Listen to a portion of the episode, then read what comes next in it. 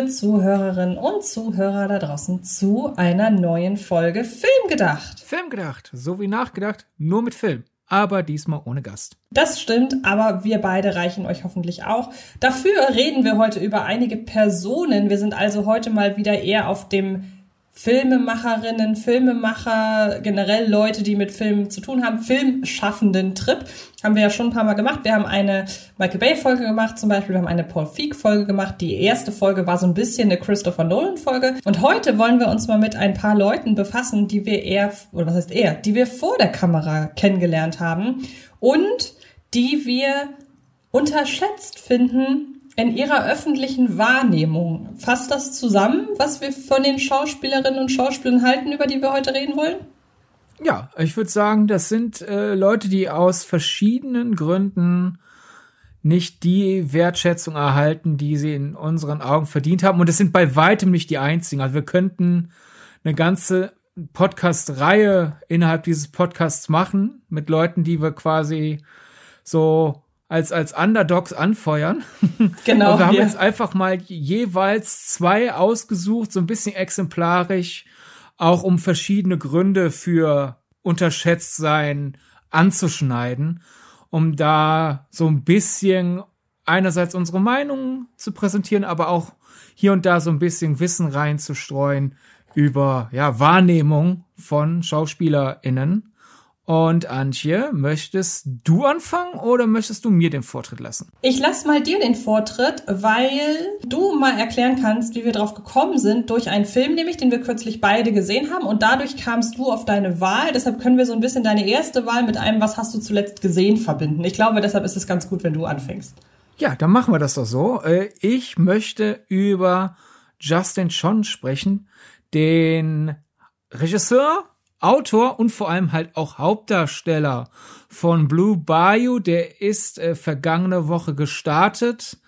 Und äh, ja, ich glaube, äh, ich habe so ein bisschen Befürchtung, Leute, wenn ihr jetzt diese Ausgabe hört und wir euch jetzt äh, Lust auf den Film machen, besorgt euch schnell ein Ticket. Der wird, mhm. glaube ich, nicht lange in den Kinos sich halten. Ja, das fürchte ich äh, leider auch. Ja, und du hast den Film ja vor mir gesehen, daher, damit wir meinen Redefluss mal kurz unterbrechen für dich, möchtest du sagen, worum es geht? Ja, es geht um einen Mann, der aus dem, ich glaube, aus Südkorea kommt, wenn ich mich recht erinnere. Und er wurde, der ist mittlerweile, wie alt mag der sein? Irgendwie Mitte 40, würde ich schätzen. Ja, eher Anfang 40, Ende 30. Also er, er sagt halt, dass er 1988 als kleines Kind von weißen Amerikanern adoptiert mhm. wurde. Also wahrscheinlich so Kindergartenalter war er genau. 88. Und da, Stichwort Adoption, kommen wir auch schon direkt zum Filmkonflikt, denn es ist lange Zeit eine juristische Grauzone in den USA gewesen, dass Kinder, die vor einem bestimmten, ich glaube 2000 wurde das Gesetz, hat man sich des Gesetzes angenommen, dass die, die im Kindesalter adoptiert wurden, dass die nicht automatisch die US-amerikanische Staatsbürgerschaft zugesprochen haben. Was es möglich gemacht hat, dass in den USA und auch teilweise immer noch möglich macht, dass in den USA erwachsene Menschen, die seit mehreren Jahrzehnten dort wohnen, dort einen Job haben, Familie haben, dass die abgeschoben werden können. Und in diesem Fall trifft es eben die äh, Hauptfigur, die im Clinch liegt mit insbesondere einem Polizisten, ähm, bei dem aber auch noch dazu kommt, dass der Kollege dieses Polizisten, der es so ein bisschen auf ihn abgesehen äh, hat, weil er ein rassistisches Arschloch ist, der Kollege dieses Polizisten ist auch noch der Ex-Freund seiner jetzigen Frau und auch Mutter seines kommenden Kindes. Und der ist am Anfang schon so, dass er sich auch so ein bisschen von seinem äh, Idiotenkollegen mitreißen lässt. Und so kommt es, dass sie halt ihn mehr oder weniger anschwärzen und der Film schildert nun seinen verzweifelten Versuch, irgendwie doch in den USA bleiben zu dürfen. Ich hoffe, da habe ich jetzt nichts Großes vergessen. Da hast du gut erzählt. Parallel geht es auch ein bisschen, oder der Film lotet aus, wie diese Situation sich auf alle seine Lebensbereiche auswirkt. Er hat zudem, das ist vielleicht noch ganz wichtig, er hat zudem eine kriminelle Vergangenheit und versucht sich gerade so ein bisschen zu rehabilitieren. Ähm, erst recht aber durch seine Frau und durch auch seine Stieftochter ist er zumindest im privaten Bereich rehabilitiert. Er hat halt nur zum Beispiel Probleme, einen Job zu finden, weil er eben Vorstrafen hat.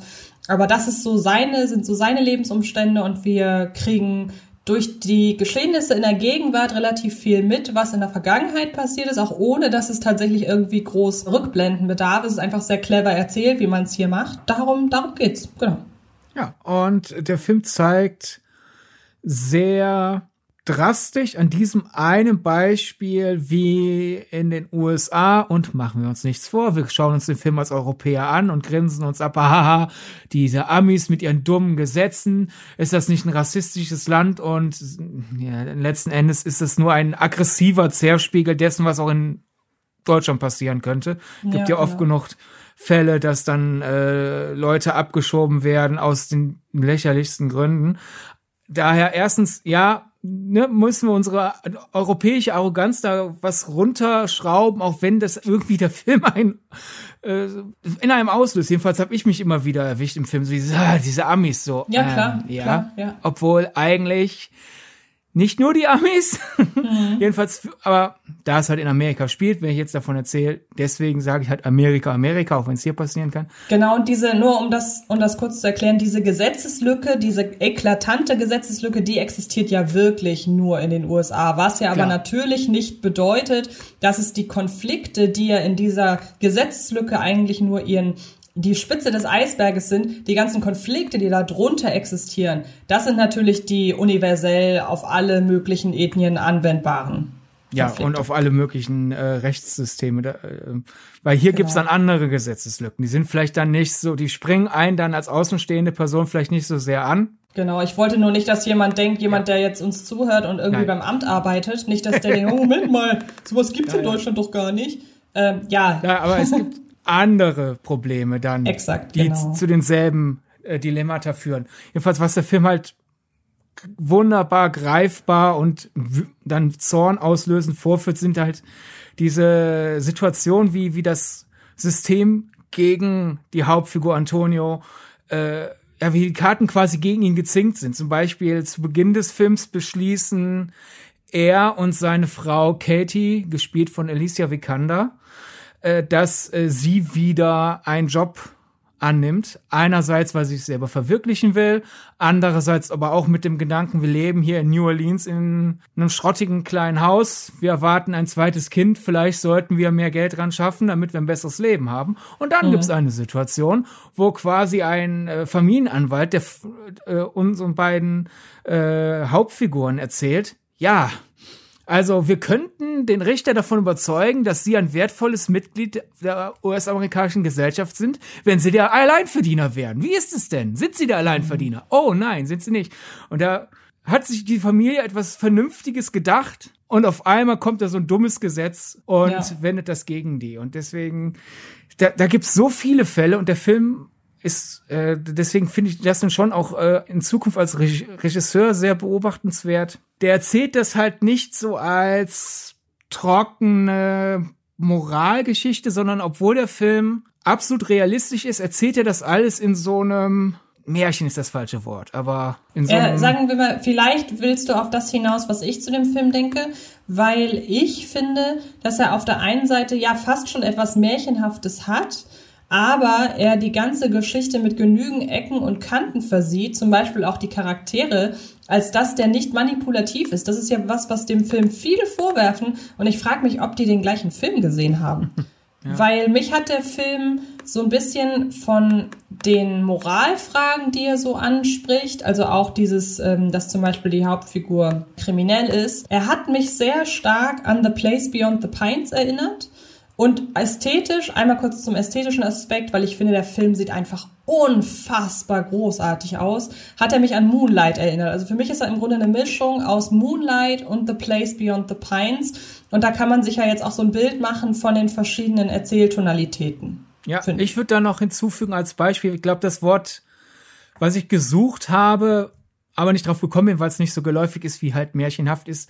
Ich glaube, so diese ich glaube, da ist auch Blue Bayou ein guter Titel einfach für den Film, so diese Bluegrass Geschichtenerzählmentalität. Also es ist, es hat halt viel Blues, es ist viel Blues einfach quasi mhm. in dem Tonfall des Films. Es ist poetisch.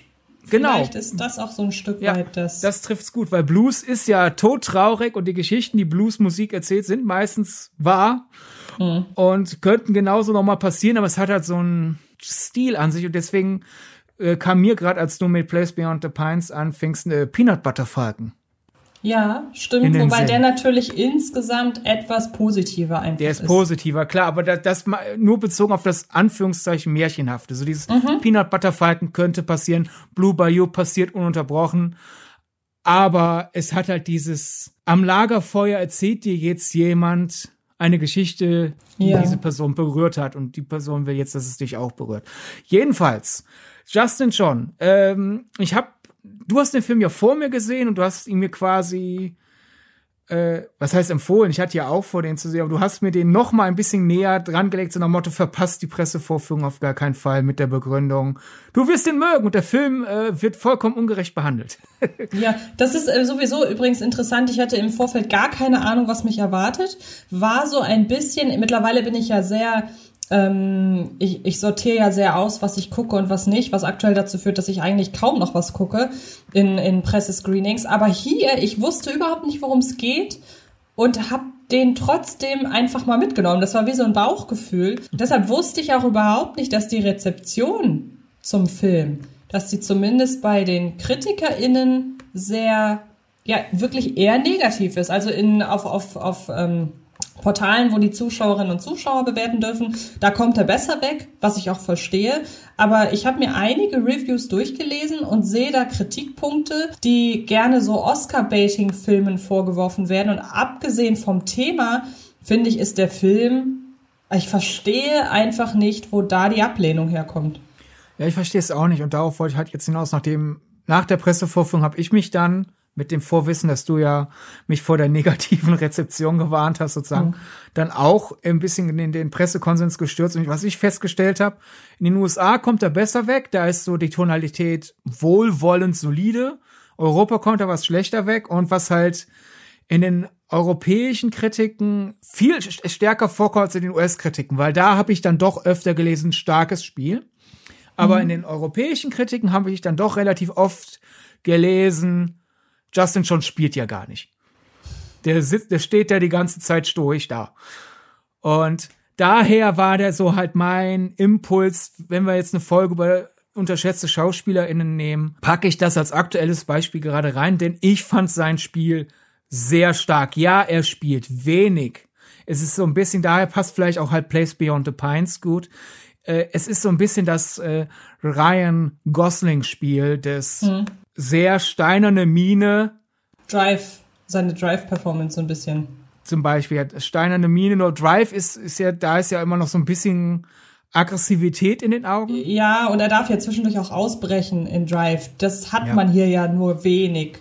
Klar, aber es ist so dieses Ryan Gosling steinerne Mine, aber immer so ein bisschen so die Augen kurz davor, gleich Tränen zu entwickeln. Genau, ja. Und in dieser Grundmimik gibt's aber halt diese Mikro, dieses Mikroschauspiel, das halt eben doch ein großes Gefühlsspektrum in sehr, sehr kleiner Mimik zu sehen ist. Und das fand ich in Blue Bayou sehr berührend. Also es gibt da wirklich Momente, da ist das Gesicht nur ein bisschen anders als in der Szene vorher, aber da ist es auf einmal durch einen leicht nach oben geschobenen Ma äh, Augenwinkel. Äh, ist da auf einmal so dieses, ach, er fühlt sich gerade mal froh. Zum Beispiel, es gibt eine Szene, wo er zum Essen eingeladen wird. Und großes Gartenfest quasi, man sieht da, wie da kurzzeitig einfach diese ganze äh, Last von den Schultern fällt. Und dann gibt's eine andere Szene, wo ich wirklich fast schon Tränen in den Augen hatte, obwohl nichts Schlimmes passiert, aber er lernt halt eine Frau kennen und die kommt in sein äh, Tattoo-Studio, oder was heißt sein Tattoo-Studio, das Tattoo-Studio, wo er arbeitet. Und Sie will ihn bezahlen, aber aufgrund dessen, was sie vorher erzählt hat, will er ihr Geld nicht annehmen, sondern sie quasi auf ein Gratis-Tattoo einladen, mhm. obwohl er gerade dringend Geld braucht für den Anwalt. Und wie die beiden versuchen, höflich zueinander zu sein. Dann jetzt nimm das Geld. Nein, nein, ich will das Geld nicht. Die beiden versuchen eigentlich nur nett zu jeweils anderen Personen zu sein, machen sich aber gerade jeweils das Leben zur Hölle durch diese Höflichkeit. Und wie da so in den Gesichtern so dieses diese Mischung aus Enttäuschung und Stolz nach Motto ich habe gerade die, die, bessere Moral weil ich ich will ja verzichten. Äh, ich hatte da einen Kloß im Hals nach Motto ach Gott mhm. diese beiden Menschen. Und ja daher unterschätztes Spiel weil ich glaube ähm, es gibt ja diesen Cool Show Effekt, also halt dieses ein, ein Klassiker der der Filmtheorie gab halt dieses Experiment so, wir nehmen jetzt Aufnahme eines Mannes und wir zeigen dieselbe Aufnahme mit verschiedenem Material, das da rumherum geschnitten wird und die Leute denken, oh, der Mann spielt hungrig, oh, der Mann spielt traurig, oh, der Mann spielt verliebt, obwohl es halt dieselbe Aufnahme ist. Äh, das ist so ein bisschen so dieses stoische Spiel, da kommt der Effekt gut zum Tragen, weil je nach, wenn du eh kaum spielst, ist das drumherum ja wichtig. Aber ich würde halt einfach sagen, was ich ja eben schon zu, zu Gosling behauptet habe, in so einem sehr stoischen Spiel, das natürlich sehr kontextabhängig ist, kann man immer noch durch das bisschen, was man macht, eben doch viel reinlegen.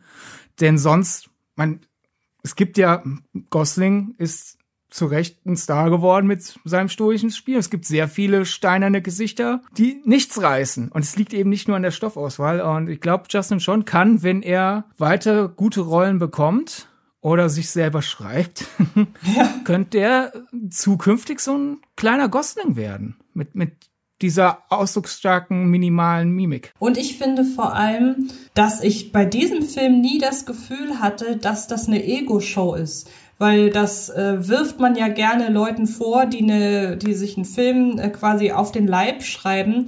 Und ich glaube, der hat sich die Rolle wirklich auf den Leib geschrieben und hat sie dann aber gespielt, weil ihm die Rolle wichtig ist und nicht, weil er sich profilieren will, weil dafür ist ja nun mal dieses Spiel viel zu subtil, als dass er sich da irgendwie hervorkehren könnte. Also ich kenne dieses, dieses äh, sich, sich äh, selbst da irgendwie ähm, hervortun wollen, der hätte sich in die Story auch noch viel, viel mehr Gefühlsausbrüche reinschreiben können, um Absolut. zu zeigen, wie er, wie der spielen kann.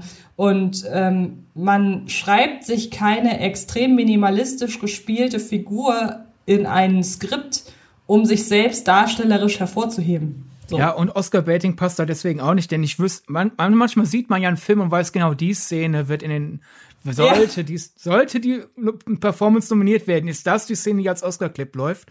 Ich wüsste nicht, was man aus Blue Bayou als Oscar-Clip nimmt.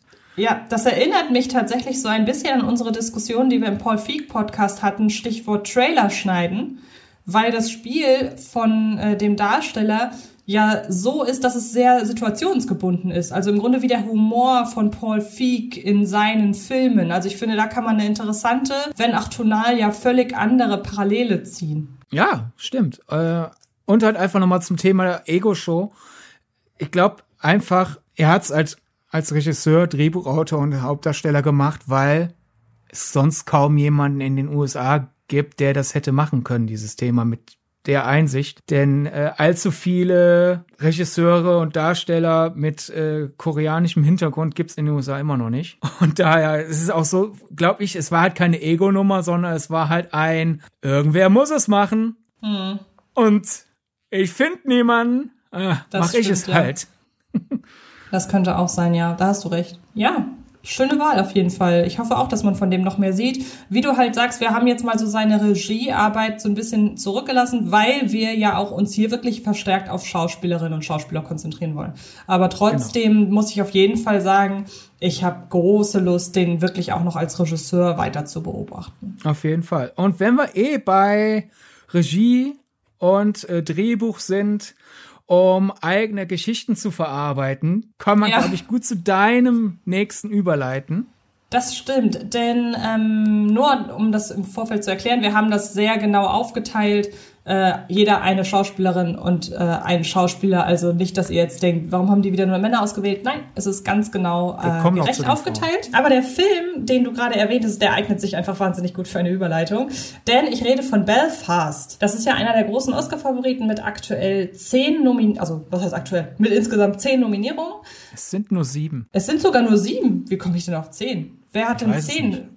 The Power of the Dog. The Power of the Dog 12, Dune 10, Belfast und West Side Story jeweils 7. Dann habt ihr da draußen einfach noch mal ein bisschen Erinnerung an die diesjährige, ja. wie ich ja leider finde, völlig uninteressante Oscar-Saison. Aber ist ja auch egal. Belfast, der persönlichste Film, wie ihn Kenneth Brenner von sich selber beze oder bezeichnet. Ich meine, du hast ihn mittlerweile, du hast ihn noch nicht gesehen, ne? Wenn der Podcast erscheint, habe ich ihn gesehen. Aber okay. zum Aufzeichnungszeitpunkt noch nicht. Alles klar. Ähm, auf jeden Fall, wenn man sich so die Vita von Kenneth Brenner anschaut, hat er zuletzt ja so ein bisschen den Eindruck erweckt, dass er dann doch aktuell mehr der Handwerker ist. Im Falle von Belfast kann man tatsächlich sagen, man merkt, dass das ein sehr persönlicher und auch subjektiv eingefärbter Film ist über seine ja, Vergangenheit in Irland zu Zeiten eines aufkommenden oder aufkommender äh, bürgerkriegsähnlicher Zustände in seinem Viertel.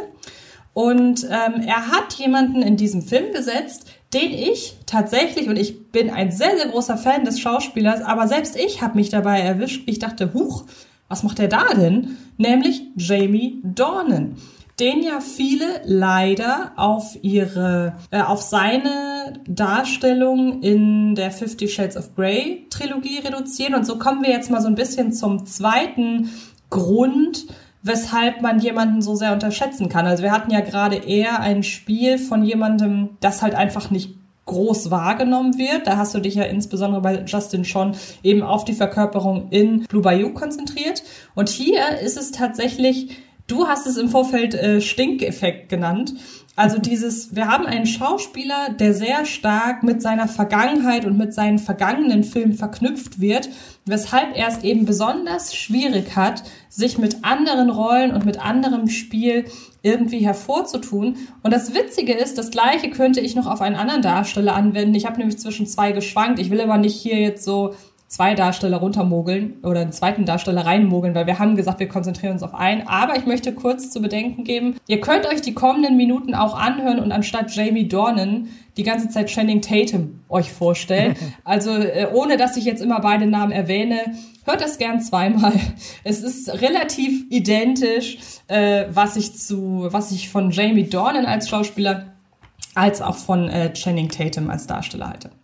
Ähm, ja, wir haben halt eben mit Jamie Dornan jemand, der ja eigentlich vor Fifty Shades of Grey schon so ein bisschen was gemacht hat. Also der hat ja insbesondere durch seine ähm, durch seine Serienrolle in Once Upon a Time auf sich aufmerksam gemacht. Da hat er den Huntsman gespielt. Hat er immerhin von 2011 bis 2013 mitgewirkt. Also da war da schon eine wiederkehrende Rolle. Dann in der Serie New Worlds. Ich weiß nicht, ob diese Serie, also eine Miniserie, ob die je groß in Deutschland bekannt war. Also mir sagte die nichts. Ich würde dann eher The Fall, Tod in Belfast. Genau, die kam, genau, die wurde dann nämlich auch hier bekannt, aber The Fall kam ja, kam ja später. Ähm, und so richtig wahrgenommen, er hat dann noch in Shadows in the Sun mitgespielt, Fliegende Herzen, das waren aber alles so Nebenrollen und halt auch keine Filme, die man, von denen man irgendwie groß Notiz genommen hat. Und dann kam 2015 Fifty Shades of Grey, also wirklich ein großer Erfolg. Vorher hat den kaum einer wahrgenommen. Ne? Also wie gesagt, Marie Antoinette hat er zum Beispiel auch noch gemacht, aber viel in Kurzfilmen gespielt. Vorher hat den keiner wahrgenommen. Und dann war er halt eben plötzlich da als Hauptdarsteller eines Films, bei dem wir beide uns ja einig sind, der allererste Teil ist absolut katastrophal. Und da hat Jamie Dornan auch schon so ein bisschen seinen Teil zu beigetragen. Das kann man leider nicht anders sagen, auch wenn man sagen muss, der Film, der erste Teil hat so viele Defizite. Ja, Christian Greys Darstellung ist eine davon, aber trotzdem nicht die krasseste, nicht der krasseste Negativaspekt. Aber ja, dann hatte Jamie Dornan seinen Stempel drauf, als er spielt nicht wirklich richtig geil in einem Film, der von allen gescholten wird.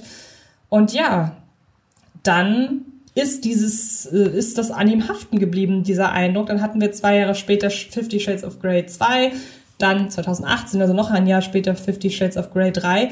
Und ja, er hat zwischendrin zum Beispiel The Fall, Tod in Belfast gedreht. Ich glaube an der Seite von Kate Winslet, wenn ich mich recht erinnere. Hat er nicht mit, äh, ich, nee, nein, nicht Kate Winslet, ähm, Gillian Anderson, die man aus äh, Akte X kennt. Und ähm, The Fall wurde hierzulande im ZDF ausgestrahlt und hat auch wirklich sehr gute Kritiken bekommen. Aber ich weiß nicht, wie es dir ging. Da hat man sich dann doch immer darstellerisch sehr auf Gillian Anderson konzentriert. Und Jamie Dornan hat man nicht zugestanden, dass er sich damit rehabilitiert. Ich weiß nicht, ob du das anders wahrgenommen es, hast. Es ist auch vor allem einfach zu nah, um sich zu rehabilitieren. Es ist ja dieser Stinkeffekt, deswegen mein, es passt ein bisschen zu Channing Tatum, wobei bei Channing Tatum würde ich sagen, er hat auch zu Beginn seiner Karriere schwächer gespielt ja, als ab 21 Jump Street. Das ist wahr, Und ja. bei Jamie Dornan ist es weniger einzig und allein das Spiel, weil, da sind wir uns ja auch einig, ab Fifty Shades of Grey 2 spielen sowohl er als auch Dakota Johnson viel besser. Ja. Weil sie offenbar endlich, weil sie offenbar endlich verstanden haben, in was für einem Film sie damit spielen. Das und ich glaube, es, es gab ja auch diese Tonnen an Artikeln darüber, dass die beiden sich wohl nicht leiden können. Und die Pressetour zum ersten Teil war auch wirklich katastrophal. Also die Interviews waren so fremdschämig, ja. peinlich berührt. Und irgendwie habe ich das Gefühl, im Laufe dieser Pressetour sind die dann irgendwann doch zusammengeschweißt, weil im ersten Teil wirklich so überhaupt keine romantische Chemie zwischen den beiden ist und in zwei und drei dann plötzlich doch. Genau. und dadurch spielen sie besser. Und es gab dann weniger intensive Pressetouren für zwei und drei, aber das war dann alles irgendwie viel angenehmer. Aber die ja. Sache ist einfach die, der Stinkeffekt ist da, weil du hast da ja nicht nur das Problem des Schauspiels, sondern auch dieses typische, die Filme sind mies und es sind Filme auf einer blöden Vorlage. Selbst wenn die Filme besser werden, gestatten wir es denen nicht zu. Also dasselbe Problem, was zum Beispiel Robert Pattinson und Kristen Stewart mit Twilight haben. Genau, das ist das eine. Und nur noch mal, um es ganz kurz zeitlich einzuordnen. Ähm, The Fall kam ja auch wirklich noch mitten in der Existenz der äh, der der Shades of Grey Reihe. Hast du gerade schon das so ein bisschen ich ja mit Genau, hast du gerade schon so ein bisschen angedeutet. Genau, ich wollte das nur noch einmal zeitlich einordnen. Okay, ja. The Fall oder dass dass The Fall hierzulande erschienen ist, war so ungefähr zeitgleich mit dem Erscheinen des zweiten Teils. Also wie gesagt, wirklich mittendrin. Und natürlich kann man sich nicht mit einer Serie, denn das muss man ja sagen, der Stinkeffekt bezieht sich ja hier nicht nur auf Jamie Dornan, sondern auf die ganze Reihe. Und wir beide haben ja schon mal gesagt, wir werden irgendwann garantiert einen Podcast über die Fifty Shades of Grey Reihe machen. Einfach weil wir den Code durchschaut haben. ja, weil es sich anbietet. Und weil wir so ein bisschen, wie gesagt, das Gefühl haben, wir haben den Code der Reihe durchschaut. Denn wie gesagt, wir brauchen nicht darüber reden, dass Teil 1 katastrophal ist. Aber die Reihe hat sich halt auf eine, die hat sich entwickelt, das kann man kaum das, das ist sehr, also dafür braucht man einen Podcast. Ja, aber da hast du halt dann diesen Stinkeffekt so nach dem Motto, wir hassen dich jetzt wegen dieser Rolle. Wir, auch Robert Pattinson und Kristen Stewart haben gebraucht. Und vor allem Kristen Stewart hat ja relativ schnell in hoher Schlagzahl eine gute Performance nach der nächsten abgeliefert. Aber mhm. wenn du nicht wirklich im Programmkino Hardcore-Fandom bist, hat's lang gedauert, bis es sich rumgesprochen hat. Ach ja, diese Kristen Stewart, die kann was. Und deswegen kann halt ein Jamie Dornan nicht mit einer Serie, die parallel zu Fifty Shades of Grey ausgewertet wird, irgendwas reißen. Und deswegen, es war ja zum Beispiel eine Sache, äh, wir haben dann festgestellt, dass wir wir haben ja schon während Fifty Shades of Grey festgestellt, oh, ich glaube, wir, wir, haben dem wohl Unrecht getan. Aber dann kam halt zum Beispiel der Duft vom wilden Thymian. Und der ist ja ein absolut wilder Film. Genau. Sehr und halt auch wieder sehr schlecht, aber unterhaltsam schlecht. Und ja. weißt noch, wie ich dir geschrieben habe, so, mir tut es sowas von leid um Jamie Dornan, weil ja. er, er, er kämpft sich gerade mit aller Macht raus. Und wenn er jetzt, jetzt bräuchte er noch einen guten Film, dann könnte es vielleicht schaffen, so dass das wenigstens so die erste Schicht an Filmfans ihn respektiert. Und dann kommt der Duft von Wilm Thymian und er reißt alles wieder ein. Genau, denn man muss ja zumindest sagen, das, was er danach gemacht hat, das waren jetzt auch nicht die riesigen Rollen. Aber das, äh, also, dass ich ihn wirklich als Jamie Dornan nach Shades of Grey wahrgenommen habe, das erste Mal richtig wahrgenommen habe, war in Robin Hood. Da war einfach dieses, also Robin Hood kam kurz nach Fifty Shades of Grey 3 raus. Die haben auch dasselbe Produktionsjahr. Und ich meine, Shades of Grey kam irgendwie Ende, ähm, oder, oder Mitte, Ende Shades 2018. Shades of Grey kam immer Februar. Ja, stimmt, genau. Aber Robin Hood kam dann, weil die den lange auf Halde, gehaben, Halde gehalten haben, ein Jahr später, äh, Anfang des Jahres raus. Und da habe ich ihn irgendwie wahrgenommen als ja, das ist der sympathische Typ aus der Shades of Grey Reihe. Also da habe ich ihn jetzt gar nicht so groß als Darsteller wahrgenommen. Er hat in A Private War mitgespielt mit Rosamund Pike. Da muss ich gestehen, ist er mir nicht groß aufgefallen. Ich habe aber auch noch, habe aber leider nur relativ wenige Erinnerungen an den Film, muss ich gestehen. Und dass ich dann wieder auf ihn aufmerksam wurde und gerafft habe, ey, was ist das für ein unfassbar witziger Typ? War in Barb and Star Go to Vista Del Mar. Der kam hierzulande nie ins Kino. Der ist mittlerweile in einer leider grottigen Synchro. Deshalb guckt euch bitte das Original an. Aber guckt ihn euch unbedingt an. Ähm, bei Amazon äh, Prime verfügbar. Und da hat er einen, oder da liefert er sich halt eben jenen komödiantischen Befreiungsschlag, den sich Channing Tatum mit den äh, Jump Street Filmen geliefert hat. Und ich habe mir gedacht, ey, also nur um das zu erklären, Jamie Dornan spielt in dem Film ja den Handlanger einer Bösewichtin, aber auf eine sehr hörige Art und Weise, auf eine sehr naive Weise vor allem. Ja.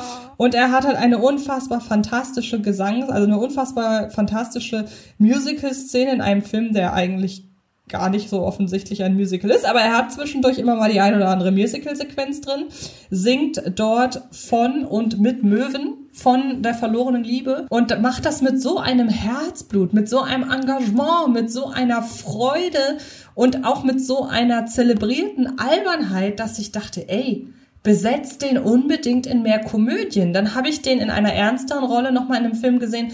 Den gibt's mittlerweile auch auf Amazon Prime. Der hatte allerdings einen völlig anderen Titel. Der heißt nämlich Endings Beginnings mit ähm, einer mit der Darstellerin aus äh, Das Schicksal ist ein mieser Verräter Cheyenne Woodley und auch mit Sebastian Stan, also wirklich ein äh, ordentlich besetzter Film und da spielt er halt auch wieder so ein Love Interest und da muss ich halt auch irgendwie sagen, ah, der sollte nicht diese Love Interests spielen, weil da fällt er so ein bisschen hinten über. Übrigens, ähm, falls falls ihn tatsächlich jemand sehen will, in hierzulande ist er unter Love Again. Jedes Ende ist ein neuer Anfang bei Amazon zu finden. Also nur, dass, dass falls den jetzt nochmal noch jemand sehen will.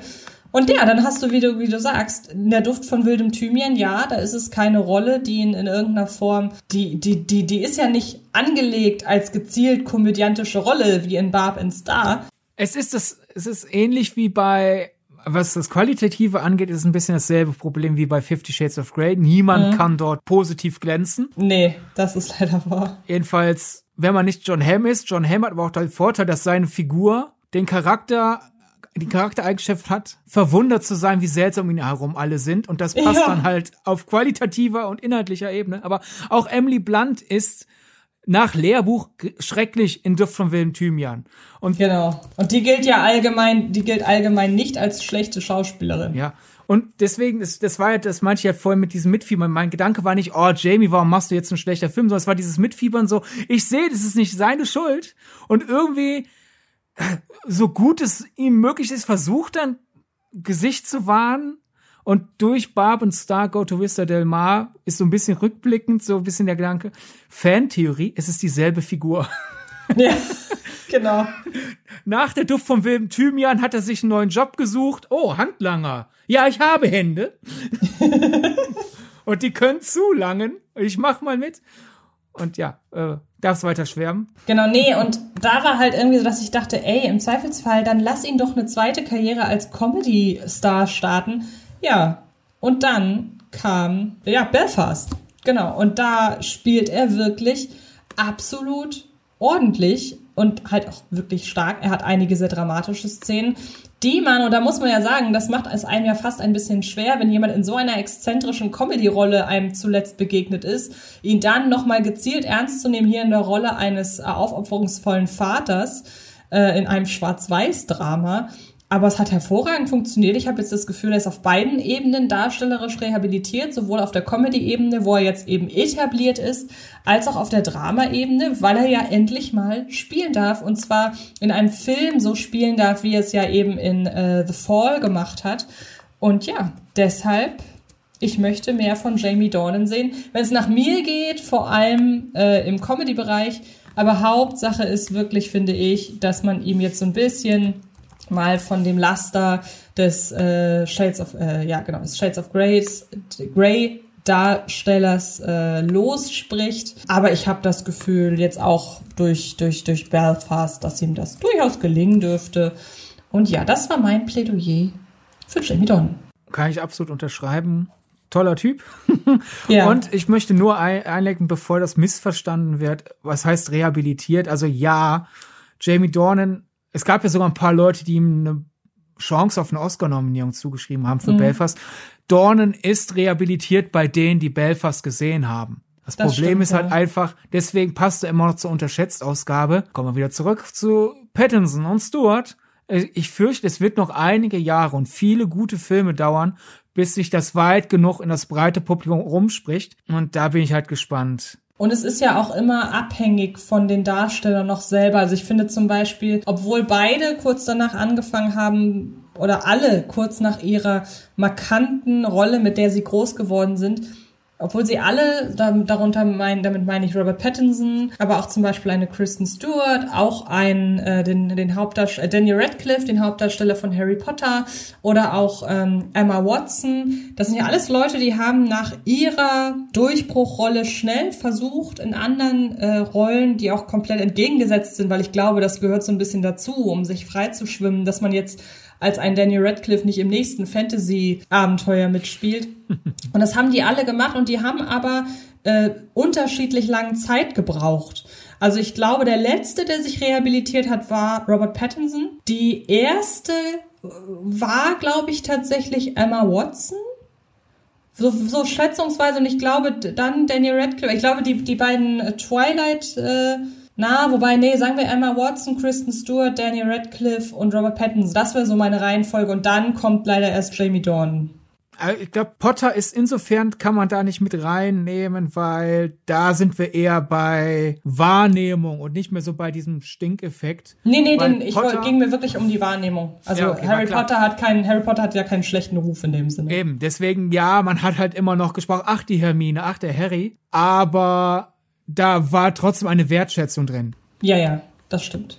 Da passt dann besser so ein Shia LaBeouf, der, der halt für Transformers lange abgehatet wurde und alle so, ach, der kann nicht schauspielen, weil der in Transformers dauernd rumbrüllt. Und man denkt sich, schau dir irgendeinen anderen Film mit dem Mann an.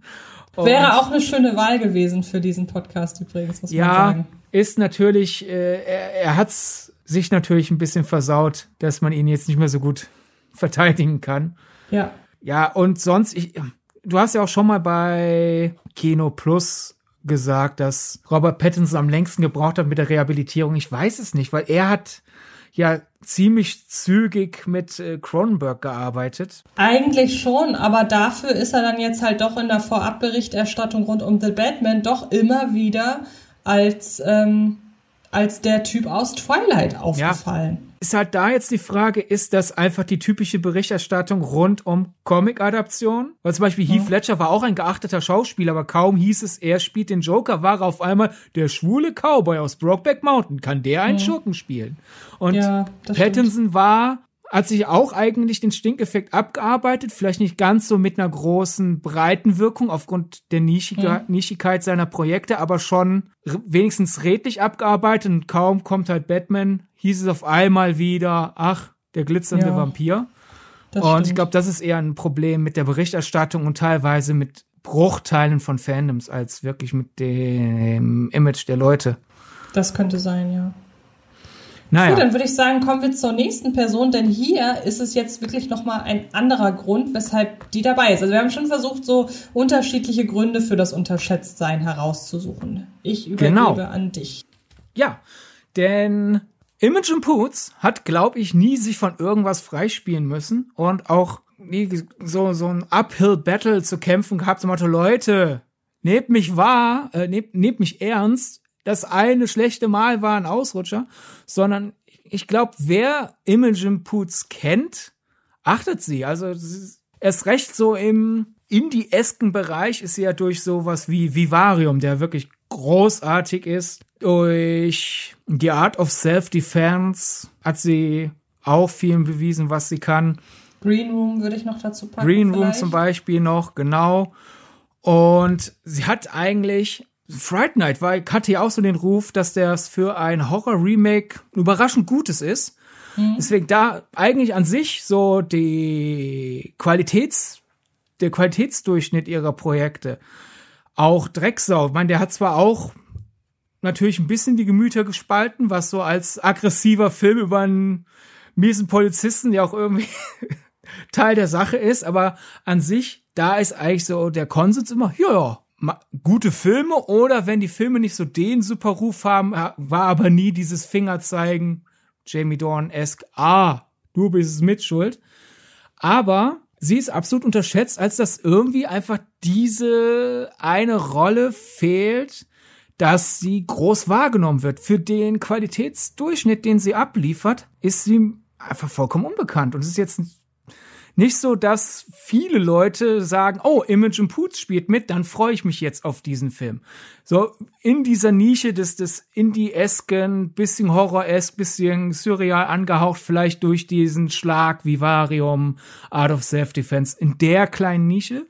Aber sonst fehlt ihr das und daher finde ich sie absolut unterschätzt, weil man muss ja auch bedenken, sie hat ja auch wirklich mit Leuten zusammengearbeitet wie Terence Malick. Sie war Teil von Night of Cups. Sie hat mit Peter Bogdanovich, einem der ganz großen, äh, zusammengearbeitet. Anfang des Jahres ja leider verstorben. Äh, sie war die Hauptdarstellerin seines letzten Films, Broadway Therapy. Lustige Geschichte da übrigens. Also ich mochte den Film ja sehr. Konsens war da hingegen aber auch, und das kann ich verstehen, selbst als jemand, der den Film mochte, für einen Peter Bogdanov-Film, Peter Bogdanovich-Film ist er aber schwach. Und auch da wieder kein Magst du einmal nur kurz zur Einordnung sagen, was der bis, was er bis dato gemacht hat, wodurch der sich seinen Ruf aufgebaut hat? Äh, Paper Moon zum Beispiel, die letzte Vorstellung, ist was Doc. Okay, also ein, ein anerkannter äh, Regisseur. Ja. Und der ist ja Anfang des Jahres äh, leider verstorben. Neues Off. Wir haben doch vor, vor ein paar äh, genau, Wochen ja. über Neues Off gesprochen. Ja, nur der ist ja, also wie gesagt, wir haben ja da auch schon drüber geklagt, dass der so unbekannt ist. ja, stimmt. Aber Peter Bogdanovich hat eigentlich großartigen Ruf. Und auch wieder bei Broadway Therapy ein, ein lustiger kleiner Film über eine Schauspieltruppe, die nicht so wirklich funktioniert und sich zusammenreißen muss. Film hatte den Ruf, ja, für Peter Bogdanovich, Film ist, äh, ist aber ein bisschen enttäuschend. Dennoch, niemand irgendwie Finger zeigen, ja, es liegt an irgendwem von den Schauspielern oder Schauspielerinnen. Und lustige Geschichte da, durch absoluten Zufall wurde der, der Director's Cut wiederentdeckt auf Ebay. Weil der vielleicht weltgrößte Peter Bogdanovich-Fan hat wohl von Peter Bogdanovich äh, in, in Kommunikation erfahren, ja, es gibt ja diesen Director's Cut. Alle haben gesagt, der ist besser, aber das Studio wollte den nicht, weil zu lang und irgendwie, ne? Und ich weiß nicht mehr, wo der ist. Ich habe den nie bekommen. Wäre schön, wenn ich den wiederfinden würde. Und dieser Peter Bogdanovich-Fan hat den auf Ebay gefunden als Videokassette. Irgendjemand aus der Produktion muss halt die, den mal sich auf, auf ein Tape gezogen haben und dann bei eBay verschachert haben. Und äh, Stand jetzt, wo wir den Podcast aufzeichnen, ist, dass tatsächlich auch Interesse besteht, den auszuwerten. Stand jetzt ist aber unklar, wann, wie, wie lange dauert das? Gibt es da noch irgendwelche Songrechte, die geklärt werden müssen? Weiß es nicht. Aber gute äh, Chancen, dass Broadway Therapy im Director's Cut rauskommt und man dann Imogen Poots im letzten Film einer leider verstorbenen Regielegende nochmal sehen kann.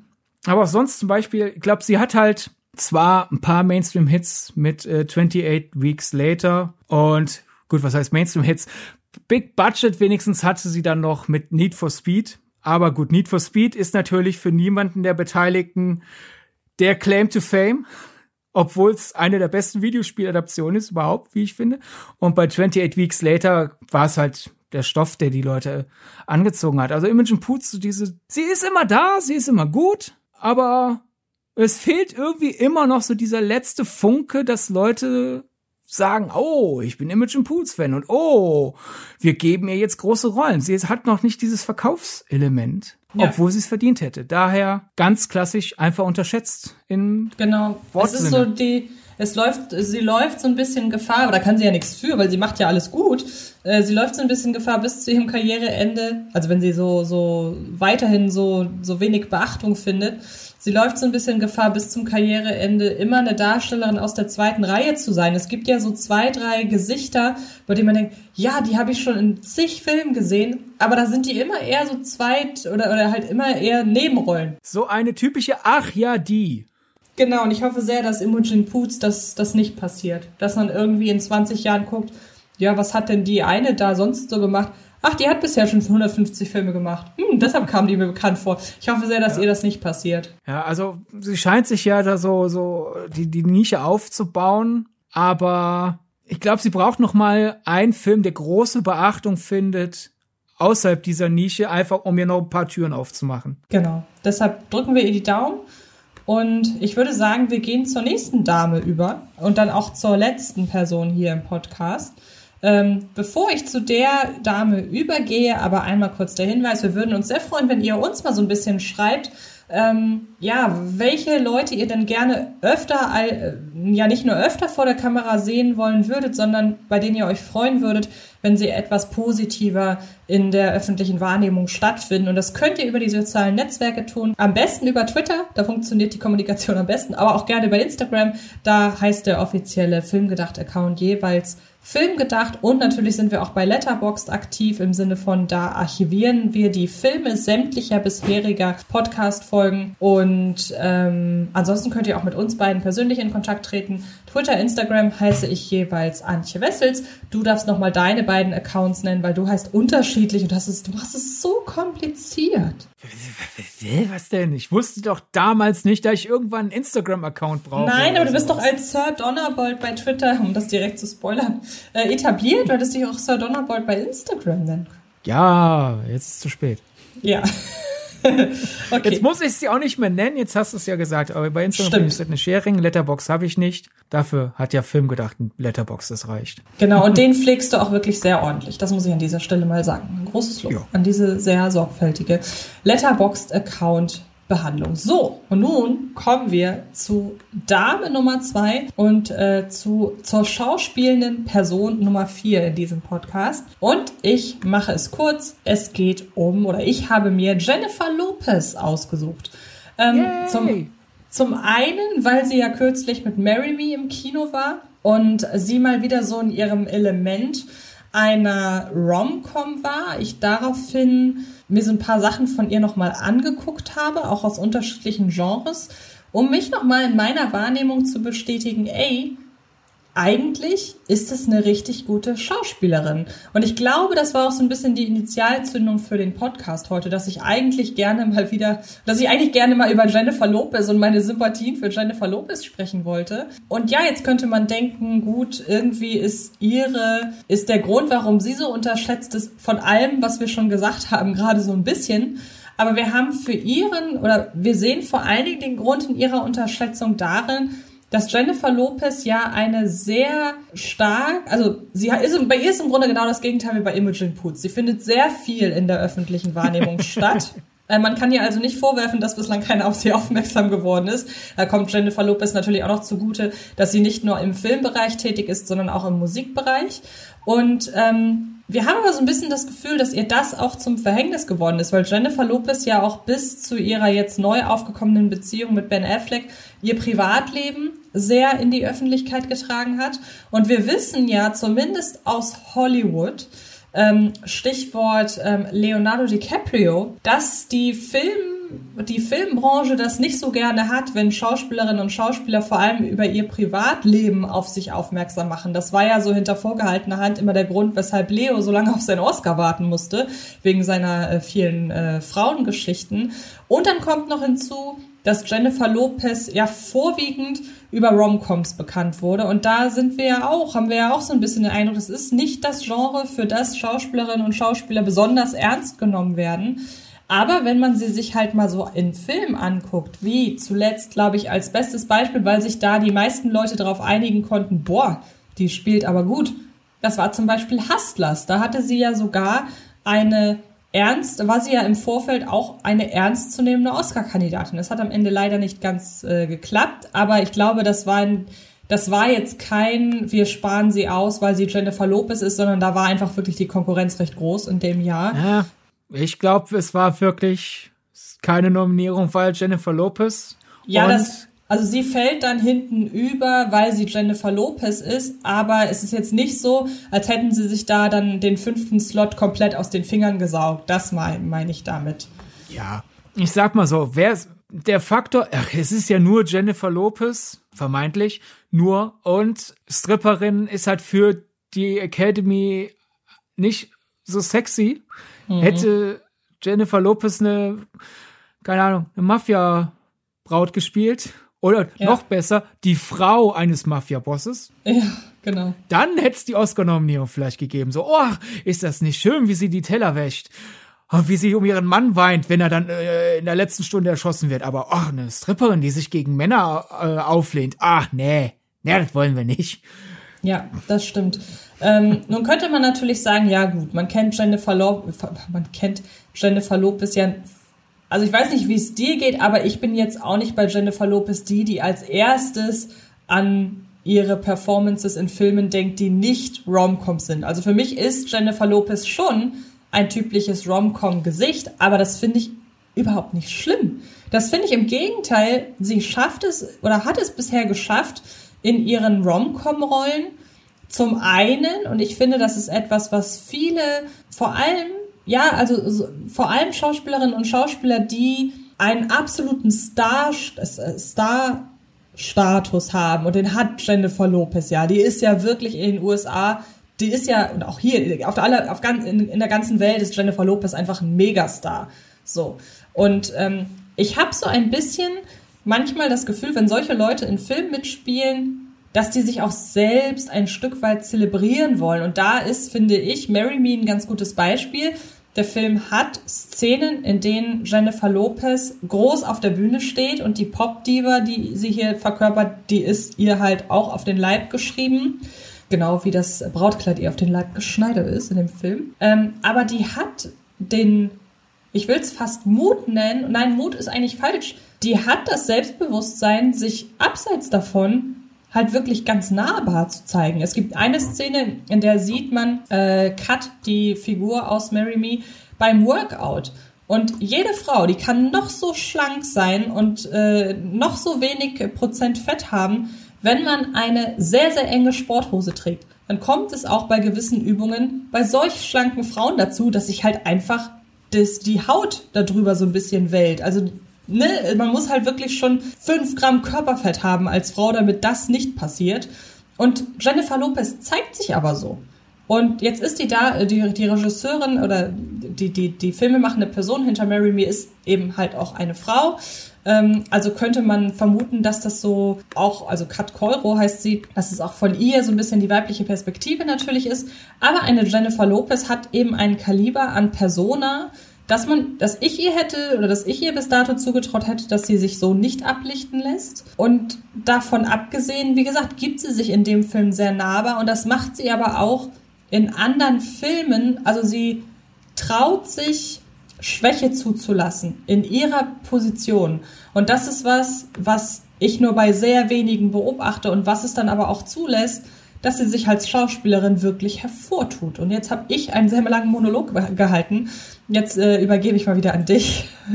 ja, ich glaube, bei Jennifer Lopez ist es, wir hatten es anfangs gesagt, so die Kombination aus, wir nehmen sie nicht als Schauspielerin wahr, sondern als Promi die prominent ist, weil sie prominent ist. Was ja nicht stimmt, weil sie ja, bevor sie zum Superstar wurde, schon gearbeitet hat. Es ist also nicht dieses moderne, ich bin bekannt, weil ich war schon mal wo eingeladen, wo sonst nur Promis eingeladen sind und jetzt bin ich prominent. Sie hat gearbeitet, aber durch diese intensive Stattfindung in den Boulevardmedien war sie halt auf einmal so jemand und dann halt die Kombination Romcoms sind ja vermeintlich niedriger Filme. So hat man mit gedachten zwei Ends Anfang der 2000er irgendwie gedacht. Aber ich muss schon sagen, es ist jetzt auch nicht so, als wären ihre Romcoms aus ihrer Romcom-Blütezeit besonders gut gewesen. Also es gab da schon bessere Romcoms im Konkurrenzfeld. Und es gab einige Romcoms oder einige Rollen, die wirklich Ausrutscher nach unten sind. Das kann man nicht anders sagen. Ja, also äh, Liebe mit Risiko Gigli. Ich glaube, das sind auch alle Beteiligten. Die geben das, das zu, sagen wir so. Ja, genau. die Sache ist aber einfach die, da kommen wir halt wieder zum Unterschätzen, das ist dann wieder so ein bisschen dann der Stinkeffekt. So, ja, Jennifer Lopez hatte schauspielerisch eine sehr schlechte Phase, aber muss man bedenken, zum Beispiel Out of Sight. Da waren sich ja auch alle einig. Sehr gut, guter Film und Jennifer Lopez spielt toll. Dann auch The Cell. Oh ja. ja. Also erstens ja, super Kostüme, aber auch gut gespielt, guter Film. Und es war, also da war jetzt nicht irgendwie so die Frage im Raum, kann diese Frau überhaupt spielen? Und erst mit dem Schritt in die Romcoms auf einmal nicht nur, dann war eben auf einmal nicht auch die Narrative, sie hat verlernt zu schauspielen, sondern es war irgendwie auf einmal, man hat alles gelöscht, was man vorher von ihr gesehen hat. Und auf einmal war so im Raum, die hat noch nie einen guten Film gemacht. So. Das, das ist halt dieses sehr frustrierende an solchen Narrativen und solchen Generalumschlägen, wenn es Schauspielerinnen und Schauspieler trifft. Und ich glaube, daher ist hier so ein bisschen bei uns beiden der Drang gewesen, Jennifer Lopez da mal schützend äh, ja. rauszustellen. Auch wenn ich we weniger Jennifer Lopez Fan bin als du, muss ich sagen, ihrer Schauspielkarriere wurde bis Hustlers dann so ein Befreiungsschlag war, übler mitgespielt im Diskurs, als es verdient war. Ich hoffe sehr, dass jetzt so der Lauf noch weitergeht. Also Hustlers, Marry Me und ich will noch aus, aus ein paar Genres und auch gern noch mal eine Romcom sie scheint ja viel Spaß an dem Genre zu haben, sonst würdest du nicht so viel davon drehen. Ich will einfach jetzt, dass sie jetzt diesen Lauf hält und das Pendel nicht wieder zurückschwingt. Genau, also ich möchte auch gar nicht jetzt hier hinterm Berg damit halten, dass sie halt in auch schwächeren Filmen zu sehen war. Also ich mache sie hier jetzt nicht zur unentdeckten genialen Charakterdarstellerin, weil was du hier halt eben schon sagst, ich finde es völlig legitim, wenn jemand sagt, ey, ich mag Romcoms und ich möchte in Romcoms mitmachen, dass man dann halt einfach sein Leben lang Romcoms gedreht. Was ist denn da so schlimm dran? So, wie viele, wie viele Leute mit Romcoms andere Leute, anderen Leuten schöne Stunden beschert haben, dadurch, dass es diese Filme einfach gibt. So. Und ich bin aber auch gleichzeitig sehe ich sie halt als starke Darstellerin, als die starke Darstellerin, die sie ist, ohne sie jetzt irgendwie zu überhöhen. Ähm, es kommt halt, wie gesagt, noch hinzu, dass die Filme, in denen sie nicht, äh, in denen sie teilweise mitgespielt hat, dass die um sie herum ihr die Möglichkeit genommen haben, sich so ein bisschen zu profilieren. Aber ich habe zum Beispiel kürzlich einfach auch in ähm, Vorbereitung auf diesen Podcast nochmal einen Film geguckt, der halt wirklich, ach ja, das ist eine schwierige Angelegenheit. Und zwar The Boy Next Door. Ein wirklich absolut nach Schema F konzipierter Thriller, der aber in seiner Schema F-Haftigkeit wiederum so geradlinig ist, dass er kurz vor einem Geniestreich ist, ist eine Sache, über die müssen wir an dieser Stelle auch nochmal sprechen, über Filme wie Gesetz der Rache, Night and Day Du weißt, Sidney, wovon ich spreche. Ich hoffe, euch da draußen habe ich jetzt richtig Bock auf diese Folge gemacht, weil ihr überhaupt nicht wisst, wovon ich spreche. Aber da ist halt wieder so eine Sache. Zum einen nimmt sie sich hier selber wieder nicht so ernst oder nein, sagen wir so, sie spielt mit ihrem Image, weil es in dem Film darum geht, dass sie von einem sehr jungen, also sie ist irgendwie Mitte 40 in dem Film, wie alt sie halt ist, und sie hat eine ein, ein One-Night-Stand mit einem Mann, der irgendwie Anfang 20 ist und der entpuppt sich dann einfach als absolut irrer Stalker. Ja, und den hat sie gedreht, den Film, zu einer Zeit, in dem sie halt gerade bekannt war als die, die sich mit, äh, ich glaube, Toy Boys heißt es im, im US-amerikanischen Sprachgebrauch, die halt mit vielen jungen Männern an, oder was halt mit vielen, aber die zwei, drei Freunde hintereinander hatte, die halt wesentlich jünger waren als sie und da denke ich mir auch, ja, also du erzählst hier im Grunde eine Geschichte darüber, wie fatal es äh, sein kann, sich auf so einen One-Night-Stand einzulassen und besetzt das mit einer Frau, die sowas im Grunde selber gemacht hat. Und da muss man ja auch sagen, sowas weiß Jennifer Lopez ja. Und die nimmt, ja, nimmt so, solche Rollen ja trotzdem an. Also die wird, wenn sie das Oder sieht. Oder gerade deswegen. Ja, eben, oder gerade deswegen. Also die wird ja jetzt nicht die Parallelen zu ihrem Leben nicht erkannt haben.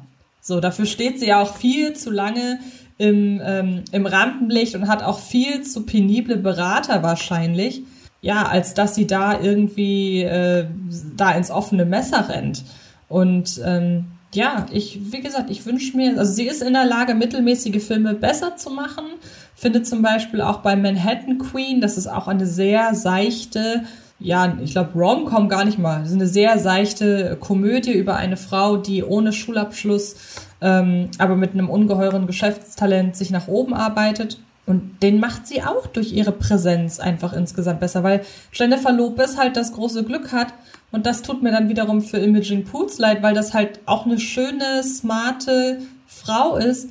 Aber man muss, wenn man die beiden nebeneinander stellt, ich sag mal so, wenn beide durch die Tür kommen, dann dominiert Jennifer Lopez die Wahrnehmung und nicht Imogen Poots. Und ähm, das kann, ist Jennifer Lopez vielleicht auch ein Stück weit zum Verhängnis geworden. Aber ich glaube, die weiß, dass sie schon zum Beispiel in Marry Me auch teilweise wirklich so überlebensgroß, als überlebensgroße Gesangsdiva da gezeichnet wird. Aber ich glaube, die hat wirklich eine sehr gute Selbstwahrnehmung, was man auch so ein bisschen sieht, wie sie sich in den sozialen Netzwerken präsentiert. Und ich wünsche mir sehr, sehr stark, dass ich sie in Zukunft wirklich noch öfter sehe. Ich weiß nicht, wie stehst du eigentlich zu ihrer Musik? Äh, äh, Im, im, im Gesamtstück, glaube ich, mag ich ihre Musik mehr als ihre Filme, weil, wenn wir jetzt, ich habe ja die positiven Ausreißer ja genannt, Out of Sight, The Cell, Hustlers Marry Me, also mit so all ihren Romcoms konnte ich nicht so viel anfangen. Also deswegen, ich würde da dir nicht äh, zustimmen, dass sie ja auch mittelmäßige Filme besser macht. Manchmal macht sie auch mittelmäßige Filme noch ein kleines bisschen schwächer. Mhm. Was ich jetzt manchmal halt einfach falsches Casting und manchmal einfach, ja, gut, passt nicht rein. Also, dass sie ja fähig ist, sehen wir ja. Sie kann eine gute Schauspielerin sein. Das, die, die, die Schere war halt für mich vor Marry Me einfach, dass sie zwar anscheinend gerne Romcoms dreht, aber vor Marry Me hättest du mich vor Marry Me gefragt, kann Jennifer Lopez überhaupt Romcom spielen? Hätte ich da noch gesagt, wahrscheinlich nicht. Also am ehesten darf ich bitten, wobei der mhm. nicht wirklich eine Romcom ist, es ist eher ein Rom-Dramedy, aber sonst hat sie irgendwie immer so ein bisschen deplatziert gewirkt, ausgerechnet dann in dem Genre, das sie mag. Aber es ist ja schön, jetzt sehe ich ja, sie kann es. Und daher darf das gerne weitergehen, so. Und ja, ich würde ja auch mal gerne den äh, Director's Cut von Jersey Girl sehen, weil da der Film ist ja daran hat man einfach wieder gesehen so dieses, weil selbst wenn ich Jersey Girl kam ja 2004 raus von Kevin Smith und da hat man gesehen, der Film, davor hat Jennifer Lopez ja schon ein paar Romcoms gedreht und wie ja gesagt, mich hat sie da nie so überzeugt, aber da war jetzt kein keine Antipathie drin. Es war einfach nur dieses, ja, funktioniert nicht. Und man war in Jersey Girl spielt sie die Frau von Ben Affleck und sie stirbt. Und der Film dreht sich darum, wie Ben Affleck als alleinerziehender Vater, die Tochter ist mittlerweile im Schulalter, versucht wieder zu lieben. Und er selbst ist ein bisschen zurückhaltender, weil er denkt, ich darf meiner Tochter das doch nicht antun, dass sie jetzt eine Stiefmutter hat. Und die Tochter ist eher so, komm, komm, Papa, jetzt mach mal vorwärts. Und der ursprüngliche Plan war, dass wir wirklich mit diesem Paar mitfiebern. Ben Affleck und Jennifer Lopez. Und die sind ja auch im wahren Leben ein Paar. Und jetzt sehen wir sie, wie sie ein Paar spielen. Und sie kriegen ein Kind und sie sind ein glückliches Paar. Und eigentlich sollte es richtig lang, vergleichsweise lang dauern, bis sie stirbt, damit das dann so ein Schock ist. Und wir dann halt zusammen mit Ben Affleck quasi aus der Bahn geworfen sind und deswegen wie Ben Affleck brauchen, um Liv Tyler als neue romantische Person im Leben überhaupt respektieren und akzeptieren zu wollen.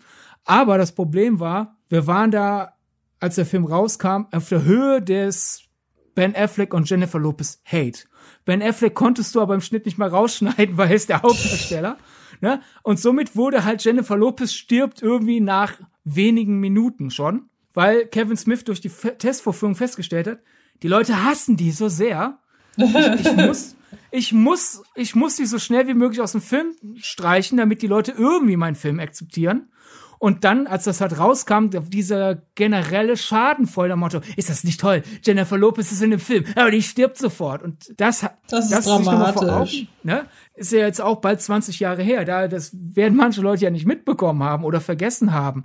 Es ist schon irgendwie fast schon ekelhaft irgendwie, wie sehr Leute da so gegen eine Person, die ja niemandem wirklich was getan hat, fiebern. Ja. Also das Schlimmste, was Jennifer Lopez zu dem Zeitpunkt getan hat, war halt, und da merkt man auch einfach, das ist an sich nicht schlimm. Es ist jetzt nur in der Hörweite eines Journalisten getan. Es gab halt in einem der Branchenblätter ein Porträt über sie, wo sie von einem Branchenreporter was länger ähm, beobachtet wurde und so ein bisschen halt über den Versuch, äh, Musik- und Schauspielkarriere zu balancieren.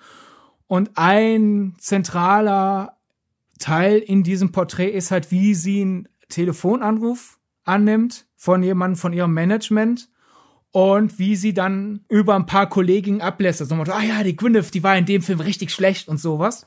Und das sind einfach so Sachen, packen wir uns mal alle an die eigene Nase. Wir alle lästern irgendwann mal. Selbst über Leute, die wir insgesamt wertschätzen. Manchmal ja. kann es ja sein, dass wir eine Person wertschätzen, aber wirklich denken, ja, der letzte Film oder der letzte Artikel oder die, der letzte Song oder was auch immer, äh, war ja schon eben ziemlich mies. Wie gesagt, ich nehme Paul Feig bis heute übel, dass er Tafel Mädels gedreht hat. Von daher. Ja, Und da ist an sich nichts Schlimmes bei. Es war halt einfach nur ein bisschen naiv oder dumm von ihr, das anzu dieses Telefonat zu führen, während da ein Entertainment Reporter ist. Aber dennoch hatte sie dann eine Zeit lang, glaubt man halt einigen InsiderInnen aus, aus Hollywood, eine Zeit lang innerhalb der Branche diesen Ruf weg. Mhm. Die ist wirklich so eine Diva. Mit der wollen wir nicht zusammenarbeiten. Ah, echt jetzt, ne? Ja. Aber ich habe so ein bisschen die, ich habe so ein bisschen die Chance, dass das so weitergeht, weil ich habe gerade mal so ein bisschen geguckt, was die noch so macht in nächster Zeit. Ich freue mich sehr auf den, auf den neuen Film des Pitch Perfect Regisseurs. Der hat sie nämlich in seiner Action-Komödie Shotgun Wedding besetzt in, in der Hauptrolle. Und ich lese mal ganz kurz die Synopsis vor, weil ich glaube, damit mache ich auch dir Lust auf den Film. Oder hast du schon von dem gehört? Ich habe schon von dem gehört, aber lies trotzdem vor, damit ich mich nochmal freuen kann. Okay. Darcy und Tom wollen ihre liebenswerten, aber sehr eigensinnigen Familien für die ultimative Hochzeit zusammenbringen, doch das Paar bekommt kalte Füße. Und als wäre das nicht schon ge genug Bedrohung für die Feier, ist plötzlich das Leben aller in Gefahr, als die gesamte Partygemeinde als Geisel genommen wird. Finde ich, ist eine schöne, eine schöne Synopsis. Ich glaube aber, also wenn es eine gute Komödie wird, umso besser. Ich könnte mir aber vorstellen, dass die Augen vorwiegend auf äh, zwei anderen Filmen da irgendwie groß ähm, ja, haften werden, weil sie zum einen mal wieder einen Action-Thriller dreht, nämlich The Mother. Und zwar ebenfalls wieder unter weiblicher Regie, nämlich von der Regisseurin, die unter anderem Mulan inszeniert hat. Und weil du ja vorhin meintest, dass Jennifer Lopez vielleicht den Oscar bekommen hätte, hätte sie irgendwie die Frau eines Gangster- oder Mafia-Bosses gespielt. Die Oscar-Nominierung wollen Ja, genau, stimmt. Greifen. Genau, die Oscar-Nominierung bekommen. Da könnte ich mir vorstellen, dass, äh, ja, keine Ahnung, ich habe den Film ja nicht gesehen und dauert auch noch ein bisschen, aber zumindest vom Rollenprofil passt das ganz gut, denn sie ist die Hauptrolle, sie ist als Hauptrolle gecastet worden in dem Film The Godmother. Und ähm, da spielt sie auf wahren Ereignissen ähm, eine Drogenbaronin. Und ähm, ja, der Film hat aktuell die Beschreibung A Look and the Rise, A Look at the Rise and Fall of the Late Drug Lord Griselda Blanco. Und als ich das das erste Mal gelesen habe, dachte ich, sie spielt die Ehefrau, bis mir auffiel, nein, Griselda Blanco war eine weibliche Drogenbaronin. Und die spielt sie. Und das ist ja dann nochmal wirklich was komplett anderes. Also mir fällt da spontan keine Vergleichs, keine vergleichbare Rolle ein ja, bin da einfach sehr gespannt, was dabei rauskommt. Leider ist der Film, also die, die, die Regisseurin des Films hier auch wieder, nämlich Reed Moreno, die hat Folgen gemacht zu The Handmaid's Tale. Die ist ja wirklich sehr angesehen. Die hat zuletzt aber auch The Rhythm Section gemacht. Ähm, ich würde sagen, Wundertüte. Mal schauen. Ja.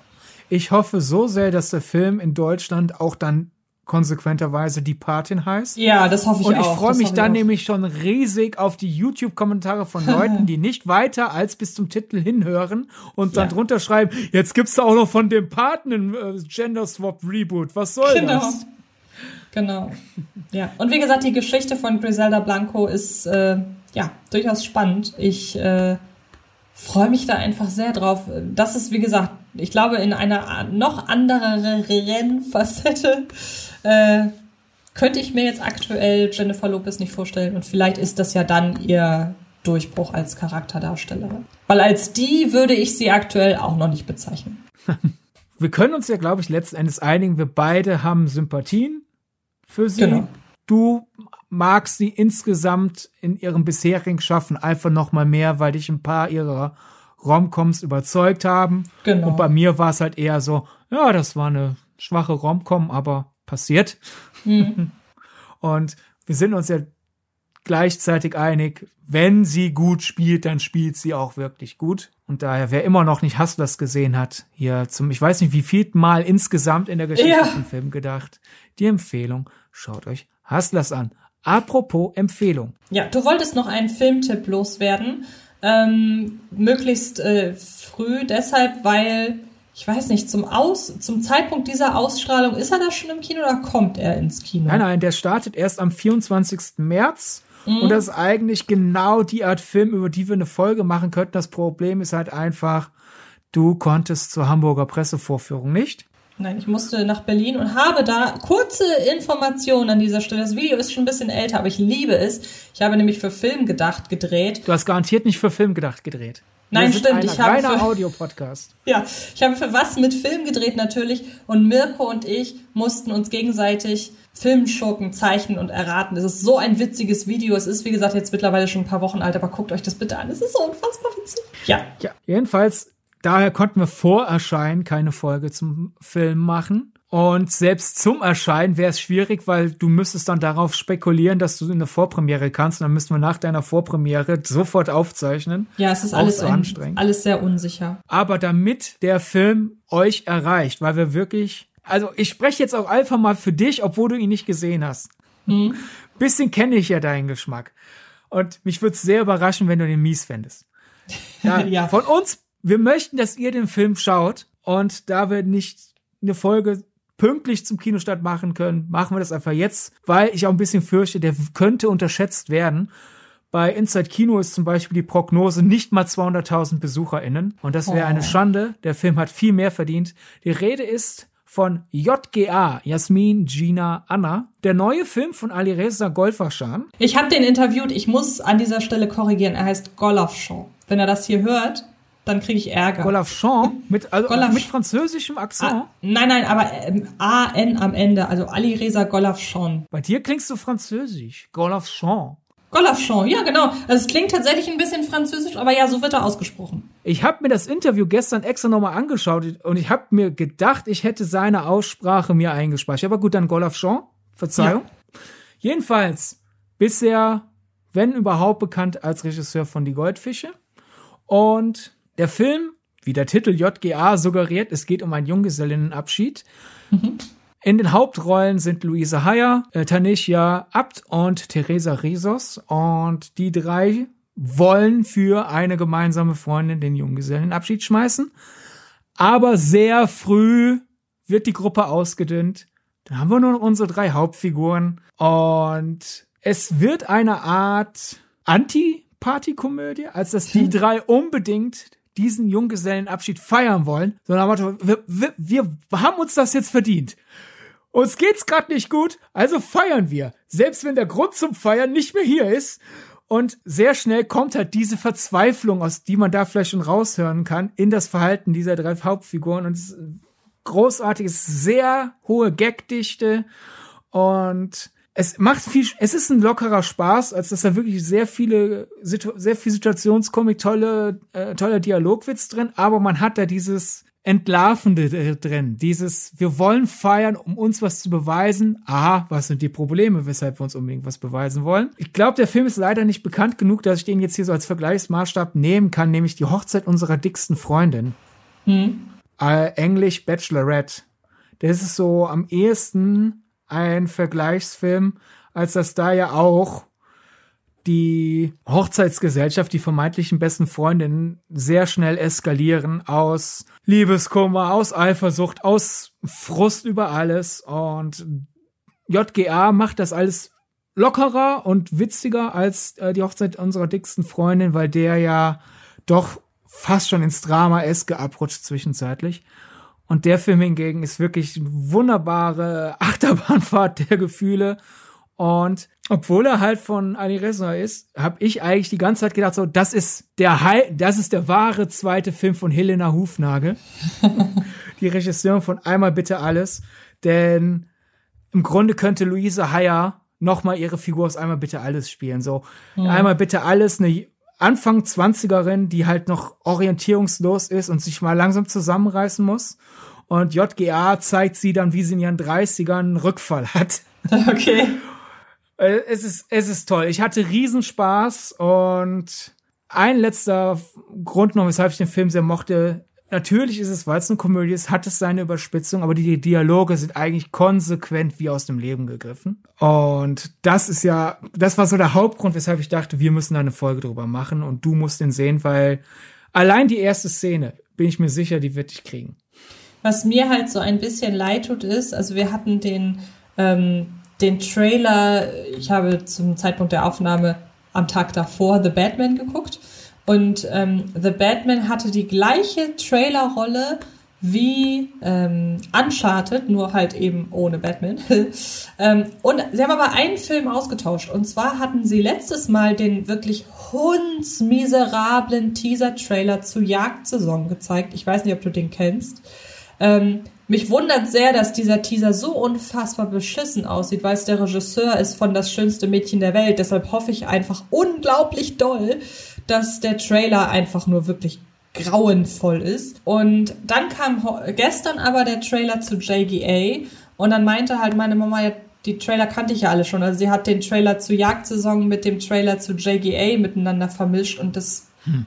Finde ich halt, fände ich halt sehr, sehr schade, wenn man da irgendwie die beiden über einen Kamm schert.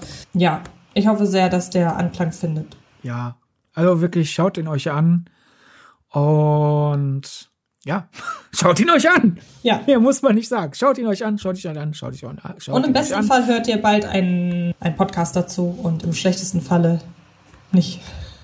Im schlechtesten Fall zum Heimkinostart. Genau, genau. Okay, dann war es das für heute, würde ich sagen, oder?